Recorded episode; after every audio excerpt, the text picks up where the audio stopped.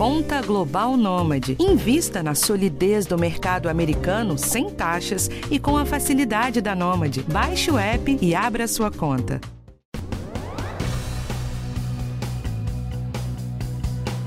...704 mil casos novos de câncer são esperados anualmente no Brasil até 2025, segundo a estimativa do Instituto Nacional de Câncer. Desses, Quase 8 mil são de câncer infanto-juvenil. Nessa fase da vida, o câncer mais comum é a leucemia, que responde por 30% dos casos. A doença dá sinais e, quando diagnosticada precocemente da forma correta, tem altos níveis de cura, chegando a 85%. Por isso é tão importante divulgar os sintomas. A dor nas pernas é um deles e hoje você vai saber quando ela é considerada preocupante a gente também vai conhecer outros sinais a que pais e mães devem estar atentos. Quem conversa com a gente é a hematologista pediatra Maria Lúcia de Martino Li, que é especialista em leucemia, e a Daniela Piotto, que é pediatra reumatologista e mãe da Laura, que foi diagnosticada com a doença em março deste ano e está em tratamento. Eu sou Valéria Almeida e esse é o podcast do Bem-Estar. A gente começa conversando com a Daniela, mãe da Laura, de 8 anos. Bem-vinda, Daniela. Queria que você já começasse dizendo para a gente como é que você identificou assim precocemente que a Laura estava com alguma coisa aí que não era normal. Obrigada, viu? Um prazer estar aqui compartilhar com vocês os sintomas da minha filha. É, a Laura é uma criança super saudável, ativa, ela nunca teve nenhuma doença assim grave e nunca teve dores nas pernas, né? E o que me chamou que foi um dia seguinte de um aniversário de uma melhor amiga dela, dessas festinhas infantis, que a criança fica pulando até meia-noite, né?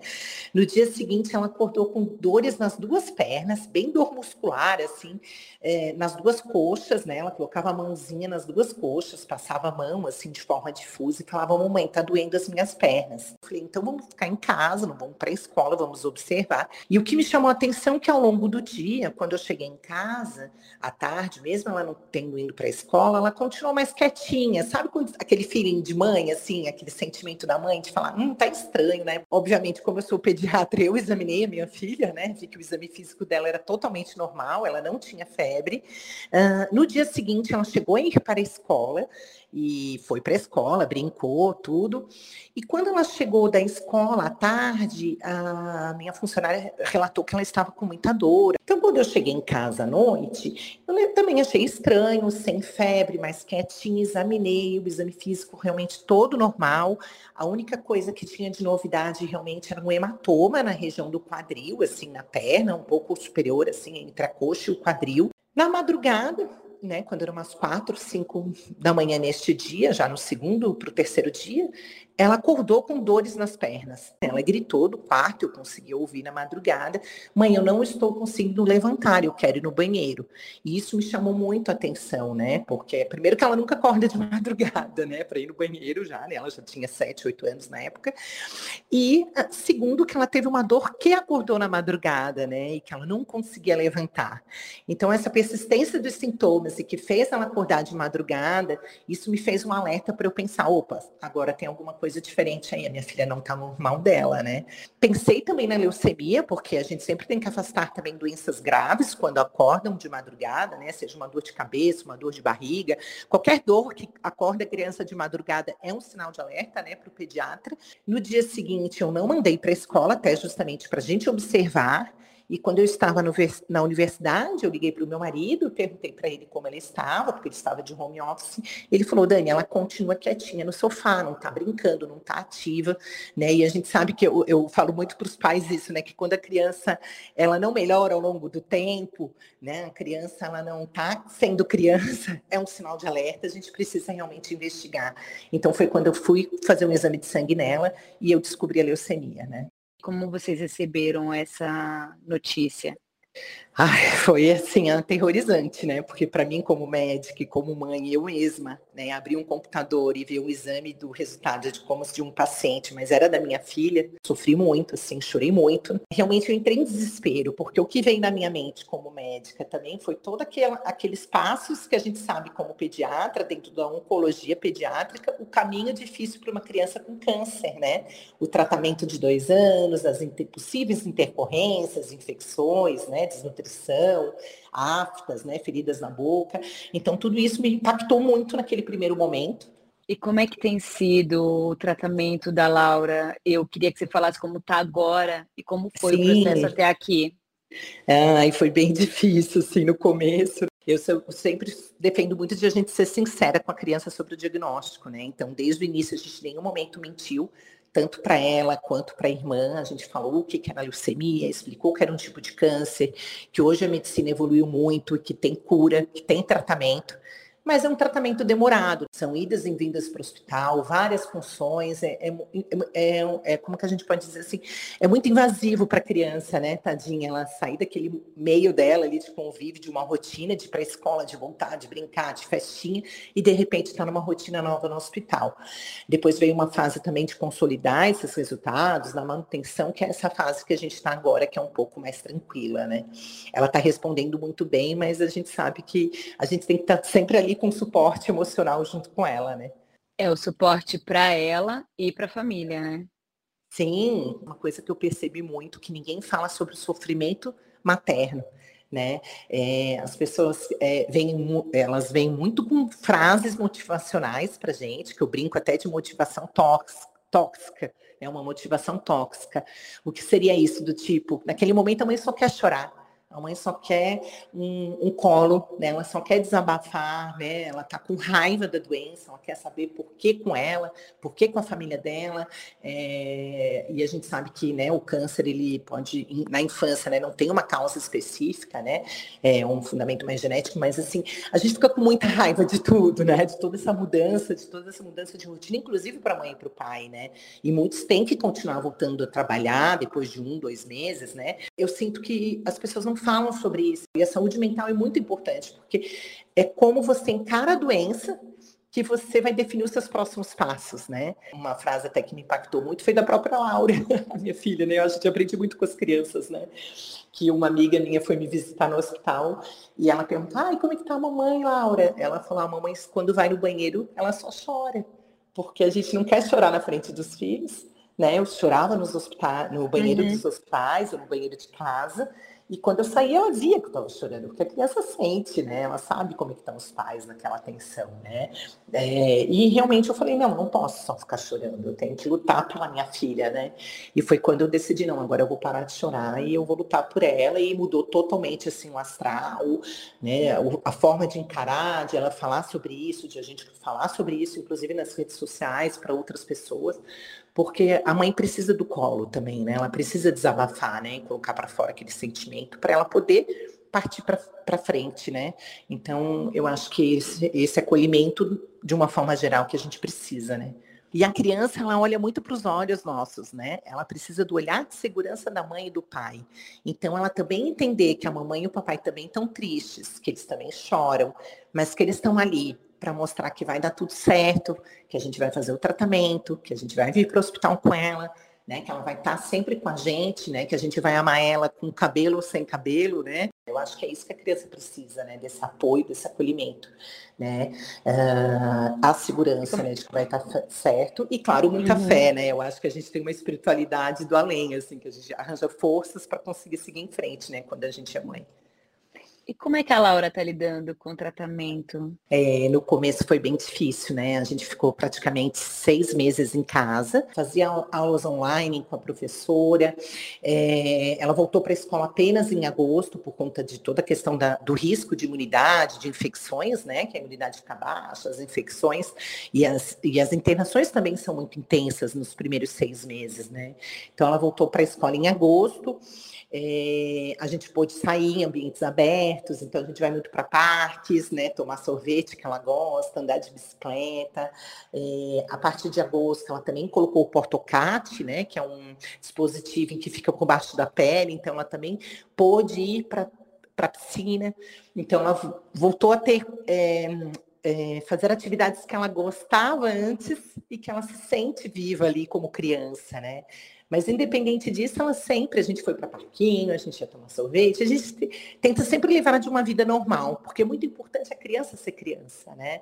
É, e eu acho que isso é muito importante, a gente pensar na qualidade de vida que vem junto com o tratamento, porque isso vai, vai definir tudo o horizonte da criança. Que bom. Agora, Daniela, você falou aqui do dispositivo. Fala pra gente, para todo mundo entender que dispositivo é esse. Eles têm que receber medicações praticamente quase toda semana, né, na veia, para você não ter que furar a criança, né? A Laura morre de medo de agulha, por exemplo, né? Então você tem opções de é, colocar um acesso por baixo da pele, em que você possa furar a criança uma vez ali e, e poder coletar sangue, receber a quimioterapia, né? Pode ser feito tanto no PIC, que é um dispositivo dispositivo de catéter no braço, quanto este do portocate, que é feito aqui na região do tórax, que fica escondidinho, né, na camiseta, né, ninguém vê, e ela pode ter uma vida normal. Então é importante isso até justamente para evitar aquelas funções excessivas que a criança tem tanto medo de agulha também, né? Eu falo muito isso sobre as redes sociais, porque eu quero ensinar as outras mães que a gente não precisa fazer com dor e com medo, né? É, um exemplo bacana, eu comprei um ursinho para ela na época, que a gente deu o nome de medo. Porque o medo não é assim, as pessoas falam muito assim, ai, você já é mocinha, você não tem que ter medo, né? É, é, geralmente a gente ouve muito isso do pessoal da saúde. Mas a criança tem que ter medo. O medo é uma proteção, medo é seu amigo, mas você também tem que é, cuidar dele, né? Então a gente comprou um ursinho para ela, que ela chamou de medo e que é, toda vez que tinha algum procedimento ela abraçava ele, recebia agulha em casa, né, dessas injeções de anticoagulantes na barriguinha, ela abraçava o medo. Então a gente fez muito essa questão lúdica com ela para saber que a gente pode é, trabalhar os nossos sentimentos, né? Inclusive, ela inspira muitas pessoas, né? Depois de dois meses, eu até criei uma rede social para ela, né? Contrariando todas as educações positivas, né? Apesar de eu ser pediatra, ser contra as telas. Mas, assim, eu lembrei de um caso de uma paciente minha que ela usou as redes sociais para é, é, dançar, né, na época, e ela é, aquela questão que ela tinha muito da, uh, do preconceito na vida real, ela colocou para fora ali na rede social, né? E quando eu criei para a Laura essa rede social, ela, ela mostrou que ela pode ser criança, né? Ela brinca, ela faz, ela dança, ela faz joguinhos, ela mostra as roupinhas dela, os desenhos que ela faz. Então, ela está inspirando muitas outras crianças com câncer, inclusive. Ela, ela mostra para gente que a gente não pode pensar no passado, por que, aconteceu isso comigo, e nem se preocupar com o futuro, né? Viver o momento, né? Viver o hoje. Então, ela é muito querida nesse sentido de nos inspirar, né? Alguns exemplos, assim, ela estava pintando, assim, passando batom, carequinha, na época de carequinha, eu acho que em junho ou julho, por aí, que ela estava bem carequinha. Uma seguidora que estava em tratamento de câncer de mama, adulta já, né? Ela viu o vídeo da Laura e ela me mandou uma mensagem falando, era um sábado à tarde, ela falou assim, Dani, eu nunca tinha saído de casa sem lenço, porque eu tinha vergonha. Eu vi a Laura toda bonita ali, carequinha, a Laura não quis usar peruca né? Ela não quis usar, ficar usando boinas, ela não quis raspar o cabelo, ela quis acontecer. A doença aconteceu, o cabelo caiu, já está nascendo de novo, né? Ela quis ser ela mesma, né? E essa seguidora falou: Eu vi esse vídeo da Laura passando batom, indo passear com você para tomar um sorvete. Eu também saí sem lenço, coloquei um batom vermelho e fui passear à tarde, fui tomar meu café lá fora, coisas que eu nunca tinha feito. Então, assim, inspirar outras pessoas, né? Não ter o medo de expor a sua doença, sabe? Eu acho que isso é fundamental. Daniela, eu quero te agradecer imensamente por ter compartilhado um tanto da história da Laura e da sua, da sua família com a gente, que ela também toque, chegue a outras famílias para que elas possam perceber quando algo tiver também fora do normal. E eu desejo do fundo do meu coração que a Laura se recupere plenamente, que ela siga nesse tratamento e a gente possa, em breve, falar que deu tudo muito certo. Saúde para tá vocês. Obrigada, viu? Eu quero só deixar essa última mensagem, que é, é, mesmo eu sendo médica, o que salvou a minha filha foi o meu sentimento materno, né? O meu filho materno de eu conhecer a minha filha e saber que tinha algo errado com ela naquele momento. Viva você, viva Laura. Um grande beijo, muito obrigada. Obrigada, é um prazer, hein? Agora a gente conversa com a doutora Maria Lúcia de Martino Li, que é hematologista pediatra. Doutora Maria Lúcia, para começar, explica para a gente de que forma que a leucemia mexe com o nosso organismo. Bem-vinda. Olá a todos. Como que a leucemia mexe com o corpo da gente? Mexe com o corpo inteiro, né, Valéria? Porque a leucemia surge lá dentro, né, na medula óssea. O que é uma medula óssea? É a fábrica do sangue, é aquilo que a gente chama de tutano do osso. Lá dentro, as células do sangue são uh, criadas, né? Elas nascem de forma normal. Então, quando eu digo que uma pessoa tem leucemia, seja adulto ou criança, eu estou dizendo que a minha fábrica do sangue começou a funcionar de um jeito errado. E doutora, tem diferentes tipos de leucemia? Se tem, qual é o mais comum? Existem vários tipos e subtipos de leucemia. Então, se a gente quiser fazer assim uma separação assim bem bem grosseira, existem as leucemias que a gente chama de agudas, todo mundo está acostumado a falar, e tem as leucemias que a gente chama de crônicas. Então, elas são bem diferentes em relação ao tratamento e evolução. E qual é o mais comum na, na infância, doutora? Como se você pensa que uma criança pode ter a fatalidade de ter um câncer, a grande chance que ela tem é de ter uma leucemia aguda.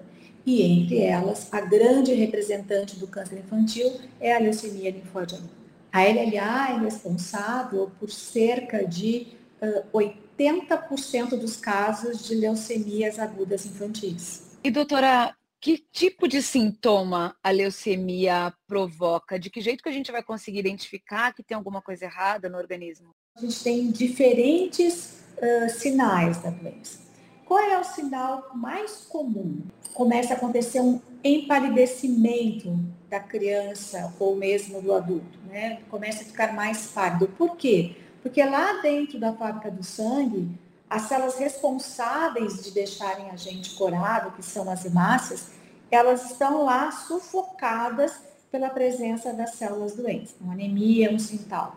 Aparecimento de manchas roxas pelo corpo, mas não aquela mancha que tem na perninha da criança que bate e costuma ter em pernas. Quando elas começam a aparecer em lugares esquisitos, sabe?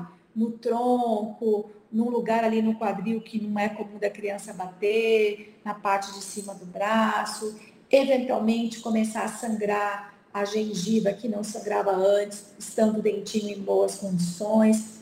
Um, o que mais que ela pode ter? Ela pode ter o aparecimento de ínguas, né? Isso é uma coisa bem característica dos quadros de leucemia, né? Começarem a aparecer ínguas que não são dolorosas, não dói. A criança começa a ter um aumento desses gânglios, que é como a gente chama, em diferentes locais do corpo, né? De uma forma quase que homogênea. Eles crescem e não doem. E isso é uma coisa que deve chamar muita atenção de um pai. Íngua que cresce e não dói, uh, tem que levar sempre a criança no médico. O que mais? Aumentar a barriguinha, né? A barriga começar a ficar inchada, mostrando que lá dentro da barriga eu posso estar com o meu fígado, com o meu baço também crescidos por conta da leucemia. E uma das coisas que eu acho mais importantes de chamar a atenção é as dores nas articulações, porque isso dificilmente as pessoas pensam estar associada à leucemia. As pessoas estão muito vinculadas, né, eh, com as alterações no sangue, mas o sangue também está lá, né, ao redor das nossas articulações. E ele pode chegar lá e ele pode infiltrar esses locais. E a criança pode ter uma manifestação de dor nas juntas, né? Começar a ter uma dor nas juntas um pouco diferente do que a gente está acostumado. E isso eu acho que é um dos grandes sinais de alerta, Valéria. Nossa, e aí, quando você diz que esse é um dos grandes sinais, o que me vem à cabeça é a tal da dor do crescimento, que é muito comum a gente falar das crianças, pré-adolescentes, sentirem a dor do crescimento quando tem o estirão, né? Muitas crianças declaram assim que sentem tantas dores assim que nem aguentam, chegam a chorar. Como é que a gente consegue separar, doutora, o que é a dor desse crescimento de uma dor da leucemia? Isso é uma pergunta muito importante. Eu diria que isso é uma das coisas mais importantes que a gente tem para falar de leucemias. Então, a primeira coisa que eu gostaria de falar, a leucemia, principalmente a linfóide, é uma doença que tem um pico de ocorrência muito especial, sabe? Entre 2 e 5 anos de idade. Então, nenhuma criança com 2 e 5 anos de idade, que é o pico de incidência da doença, vai ter dor do crescimento. Não existe essa queixa nessa faixa etária. A segunda coisa, quando você faz diagnóstico de dor do crescimento, isso tem que ser o último diagnóstico, sabe? Quando esse é o diagnóstico de exclusão. Depois que eu não conseguir caracterizar essa dor, que a gente vai conversar sobre ela de uma maneira específica, você vai para o diagnóstico de dor do crescimento. Então, como essa dor nas pernas, né? Uma vez que a criança gosta de queixar de dor na perna, não é verdade? É uma dor diferente sabe? É uma dor que, de repente, a sua criança de lá 5 anos, 6 anos, ela começa a mancar, por exemplo. Mancar. Né? Não aconteceu, não bateu, não caiu, não teve nenhuma gripezinha que inflamou a articulação, começa a mancar. Se leva no médico, o médico falou, não, não tem nada de anormal, porque realmente ela não é visível. Depois de algum período, essa dor começa a mudar de articulação, sabe, galera? Ela não fica parada no lugar. A gente chama ela de dor migratória. Ela pode mudar do tornozelo para o joelho, de uma perna ou de outra. Ela pode depois ir para o quadril. E conforme a criança vai evoluindo nessa dor, certo? Uh, que é a característica, ela não fica parada ali esperando, ela vai aumentando, né, de intensidade. Então, se ela começa a mancar, depois ela começa a parar de querer de brincar. É uma criança que não quer mais brincar como ela brincava ontem. E uma das coisas que eu considero que são muito relevantes é quando essa dor começa a acordar essa criança e esse adolescente à noite, sabe? Ele não consegue ter um sono contínuo porque ele acorda pela dor. Essa dor incomoda ao ponto de ele não conseguir dormir uma noite inteira. Não espere que essas juntas inchem ou fiquem vermelhas. Isso pode não acontecer. Este é um, um, um, cenário assim que eu diria assim que o pai tem que estar muito atento e conhecer muito o seu filho para ver que ele mudou. E muitas vezes, certo? Esta doença que se manifesta por essa dor nas articulações, que pode afetar qualquer articulação, tá, Valéria? Nas mãozinhas, no cotovelo, pode imitar, por exemplo, às vezes, uma dor no pescoço, né? Que a criança não consegue mexer no pescoço e é um torcicolo que não melhora, por exemplo. Fique atento, porque nem sempre essa criança vai ter junto com isso o tal do empalidecimento que eu falei. Então eu diria que sim, sempre que você tiver um filho que de repente começa a mudar o seu padrão de atividade, principalmente os pequenininhos, tá certo? De 2 e 5 anos. É, fique atento, tá? insista com o seu pediatra, né? Seja aquela mãe chatinha, né? É, porque vale a pena ter um olhar um pouco mais detalhado sobre isso. E doutora, eu tomo até a liberdade de ampliar né, esse convite para esse olhar, porque isso é claro que a gente sempre fala para a mãe, para o pai, que são as pessoas que a gente pensa que estão nesse convívio direto, mas também tem os avós, os tios, os professores e as professoras que muitas vezes estão ali convivendo com essa criança e podem observar isso e falar para os responsáveis. Porque às vezes a criança pode manifestar distante dos pais. E aí, um adulto, alguém que observou e trouxe essa questão, pode fazer muita diferença na vida dessa criança, né? E doutora, e como é que é a parte do diagnóstico? O, qual é o processo? Quais são os, os exames? É, o que é levado em conta para fechar um diagnóstico? É um mito dizer que todas as crianças com leucemia têm um exame de sangue alterado, ok? Por isso que é muito importante essa questão da dor articular algumas crianças que têm dor articular têm um exame de sangue ainda normal ou muito discretamente alterado. Se você for pensar que a leucemia começa lá dentro da medula óssea, a nossa fábrica do sangue, e que depois que essas células são produzidas, elas têm que sair pelo sangue, não é verdade? Uh, o exame de sangue, que a gente chama de hemograma, nada mais é que uma fotografia polaroide do que está sendo produzido dentro da medula, dentro do tutano né? Produz sai dali da fábricazinha e vai para o sangue. Daí você bate uma fotografia ali naquele momento, vendo como está aquele exame de sangue. Isso é o hemograma. Se nesse hemograma tiverem células doentes, que podem acontecer, certo? Às vezes você tem esses blastos, né? Essas células jovens já no, no sangue. É fácil o diagnóstico. É o primeiro step, eu diria assim. O primeiro momento do diagnóstico é avaliar o hemograma.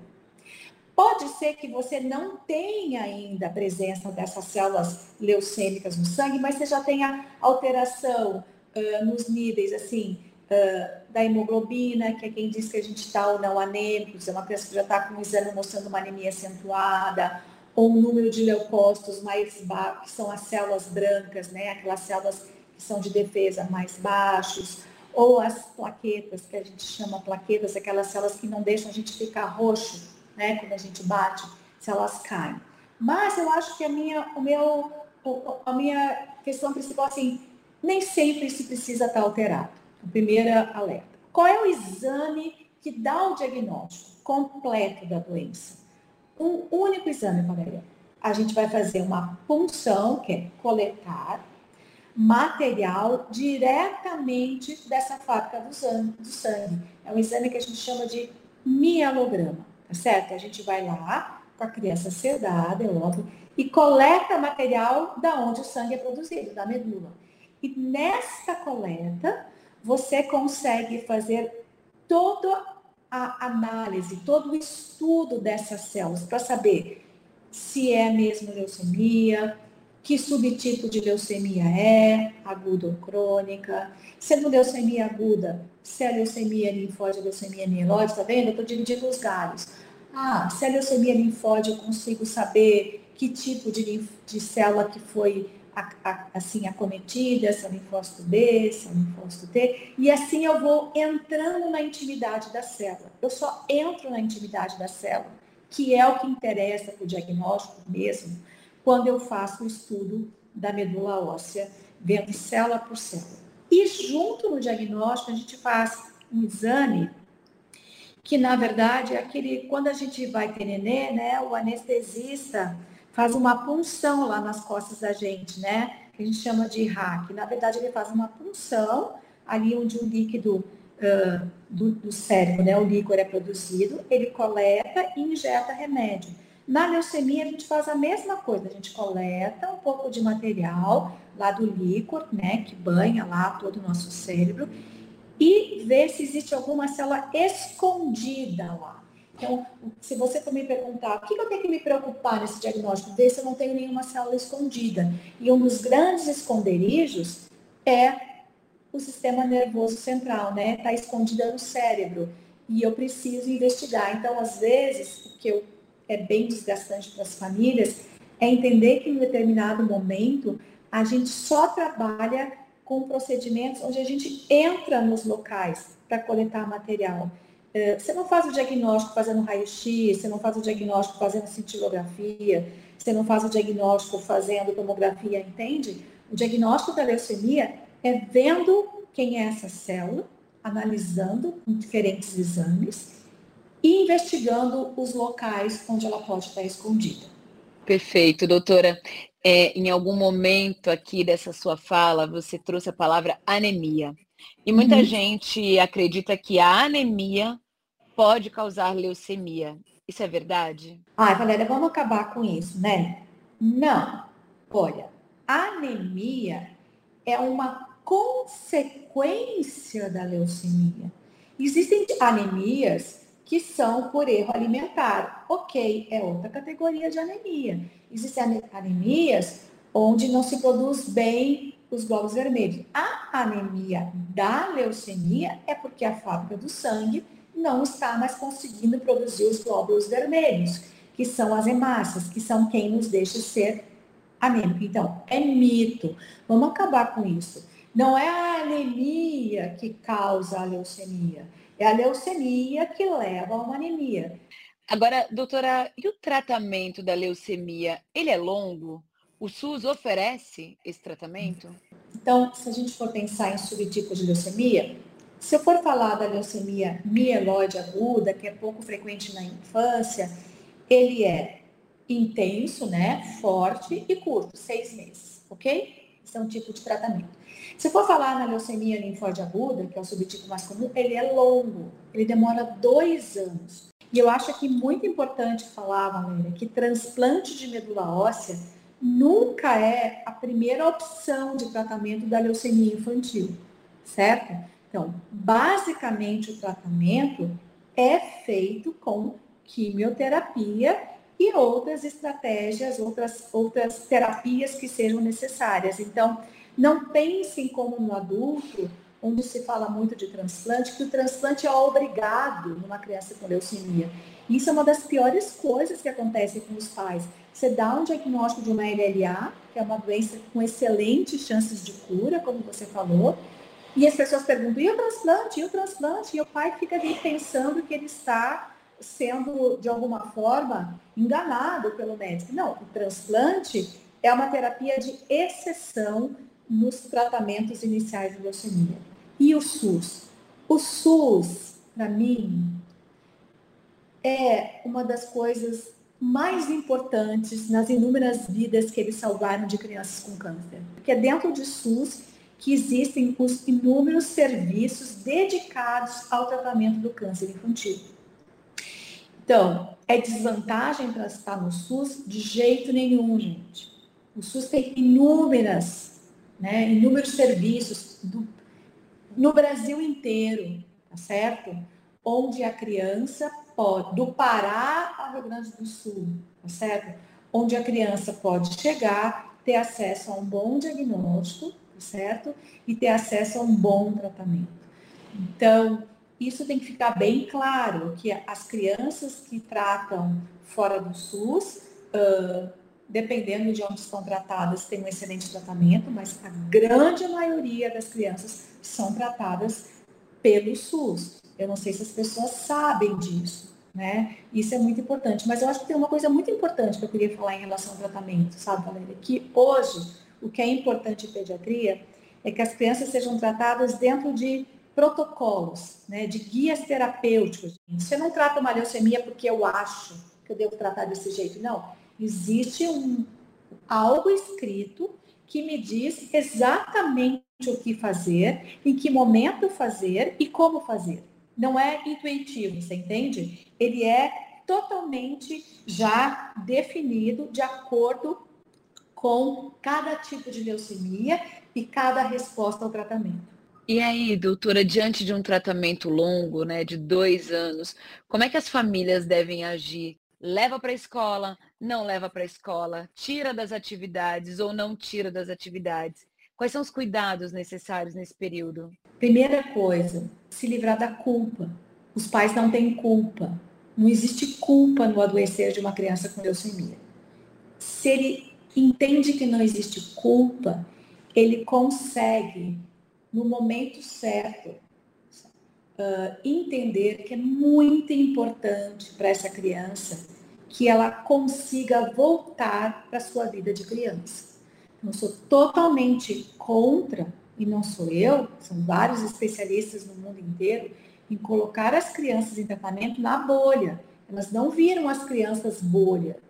Elas continuam sendo as nossas mesmas crianças, que em determinados momentos vão estar mais uh, expostas a um tratamento mais forte e outros não. Então, nos não, vai todo mundo para a escola, a gente vai para aniversário, vai no cinema, a gente passeia, porque se continua sendo criança, você não pode abreviar a vida de uma criança num tratamento. E não se deve, de forma nenhuma, esconder essa criança certo? Essa criança tem que ir para a escola, sim. Eu tive pacientes que fizeram vestibular dentro do hospital, eu tive pacientes que seguiram fazendo as suas atividades, e isso é muito importante.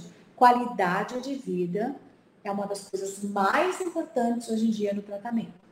Né? Essa criança precisa se sentir, ela não pode se sentir, de repente, alguém excluído. Então, os professores na escola têm que ensinar que não se deve excluir uma criança, com leucemia, a gente tem que ensinar a acabar com preconceito. Todas as pessoas, quando virem na rua uma criança carequinha, não devem fazer cara de dó, porque as crianças com câncer não precisam de piedade, elas precisam de um bom tratamento e de acolhimento, né, de empatia.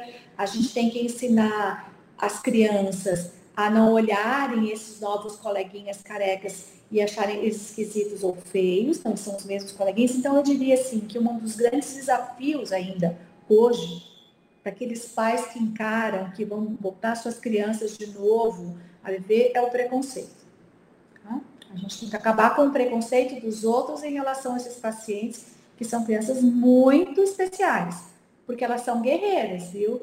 No momento onde a criança tiver, óbvio, mais fragilizada por uma fase de tratamento, ela vai ficar mais recolhida em casa. Na hora que ela estiver bem, ela vai fazer as coisas que ela se sentir capaz de fazer. E doutora, você acabou de falar da, da questão do preconceito, né? As crianças e adolescentes, eles com leucemia enfrentam muitos preconceitos nos dias de hoje e, e onde é que você percebe essas atitudes? Já começando assim, para os adolescentes, a questão do cabelo e do dismorfismo, né? Porque muda, você muda, né? Assim, você perde o cabelo, você fica um pouco mais inchado, fica mais. Isso é muito difícil para um adolescente. Eu diria que é muito mais difícil do que uma criança de 6, 4, 3 anos, concorda? É muita mudança no mundo dele. Então, uh, ele tem que vencer o próprio auto-preconceito. Em alguns momentos você reforçou a questão da leucemia infantil. A leucemia infantil ela é diferente, né, doutora, da leucemia em adultos e inclusive os tratamentos eles também precisam ser feitos em centros voltados para a infância, né? Muito importante isso. Leucemia de adultos são outros subtipos, se tem uma ideia, o modelo da cura do câncer infantil. E, tal a maravilha que foi a evolução desse tratamento desde a década de 60. Então, tem que dividir as coisas para que as pessoas não confundam, e é comum essa confusão, Valéria. Esses centros especializados estão no SUS, tá bom? Estão no SUS, essa é a grande realidade. Questão da equipe multiprofissional é muito importante, sabe? Dentista, nutricionista, psicóloga, fisioterapeuta, todo mundo tem que estar junto, além da enfermagem especializada. Quando você sai do contingente do SUS, olha que coisa interessante que eu estou falando para você. Nos hospitais privados, você tem que ir atrás de centros que tenham essa mesma estrutura, certo? Que tenham essa mesma estrutura, que tenham profissionais especializados, mas também a enfermagem dedicada, que você tenha uma equipe que acolha. Você eh, não pode entrar no hospital tal, né? Isso é um cuidado que as pessoas têm que ter, né? Os pais têm os direitos de escolherem onde os filhos vão ser tratados, essa é a verdade, para que eles não caiam em locais que não tenham essa competência. E aí, ainda falando da cura, você disse que o transplante, ele não é a indicação como primeiro tratamento para uma criança. E eu queria que você dissesse para a gente em que condição que o transplante é adequado e se faz necessário. A leucemia linfóide aguda tem 85% de chance tratando com quimioterapia. Uh, naquelas crianças que não conseguem responder ao tratamento, né? Você faz lá todo o tratamento previsto nas primeiras semanas e ele não atinge a meta, né? Porque os tratamentos são baseados em metas, sabe? Tem uma meta a ser atingida em determinado momento. Ponto. Se eles não atingem essas metas, daí são os grupos de pacientes que teriam, assim, a possibilidade de se olhar em leucemia linfóide aguda, a indicação de transplante. Leucemias linfóides agudas que eventualmente recorram, né, voltem, aí você tem indicação de transplante genericamente falando. Quando você fala de leucemia mieloide aguda, são tantos subtipos, Valéria, são tantos subtipos que alguns nunca vão precisar, certo? e outros vão precisar, dependendo da resposta das suas, da característica, assim, eu te diria, de quem é aquela célula que ficou doente. Uma coisa que sempre preocupa é que a quimioterapia leve à infertilidade. Uma criança que teve leucemia e faz o tratamento pode ser um adulto capaz de gerar um filho, doutora? Sim, sim.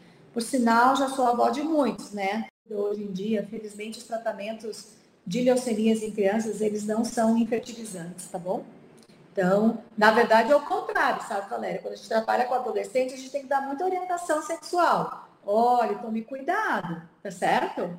Porque eles podem passar, às vezes, por uma fase de uh, menor produção, mas eles não, não levam à infertilidade. Isso é uma coisa. Talvez o que eu poderia te dizer é o seguinte: toda menina que é tratada de leucemia, linfóide aguda, ou de leucemia mieloide aguda, mais especificamente, ela deveria ter um acompanhamento já precoce com o ginecologista. Algumas podem ter, ao contrário, menopausa mais precoce. Isso seria uma coisa assim, eventos tardios do tratamento, mas não infertilidade. A infertilidade está associada ao transplante de medula, na grande maioria das vezes, tá certo? Mas não no tratamento da leucemia aguda por si só. E para encerrar essa nossa conversa, que dica mais importante você tem para dar para pais e mães e para todas as pessoas que têm crianças, adolescentes em casa? A primeira é que sempre uh, observem os seus filhos no dia a dia. Não tolerem, não se auto-justifiquem né, essas dores que nunca passam, as dores nas costas, as dores nas pernas, como algo, como você falou da dor do crescimento. Não, por favor, não. Né? Prestem atenção.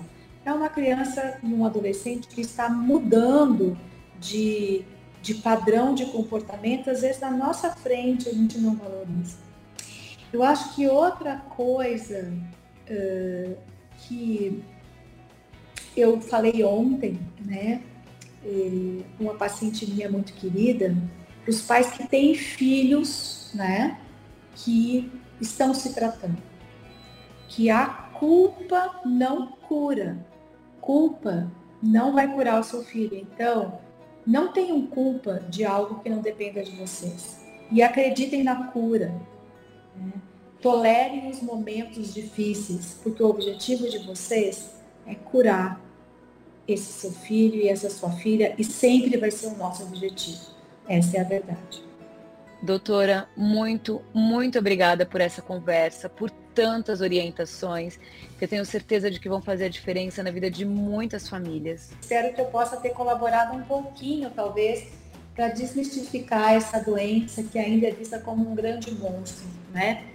E é algo que a gente vê tantos pacientes curados, sabe, Valéria? Existem tantos médicos, engenheiros, enfermeiras, existe tanta gente bacana aí, atletas que já foram curados de leucemia que eu acho que os pais merecem saber isso. Obrigada, viu? E se você tem mais dúvidas sobre leucemia, acesse o site da Abrale, Associação Brasileira de Linfoma e Leucemia. É www.abrale.org.br ou ligue para a central de atendimento no 0800 773 9973. Esse episódio do podcast do Bem-Estar teve produção de Adriana Soderi, gravação de André Ladeira, edição de Guilherme Matucci, roteiro e direção de Karina Dorigo e eu sou Valéria Almeida. Foi um prazer. Até a próxima.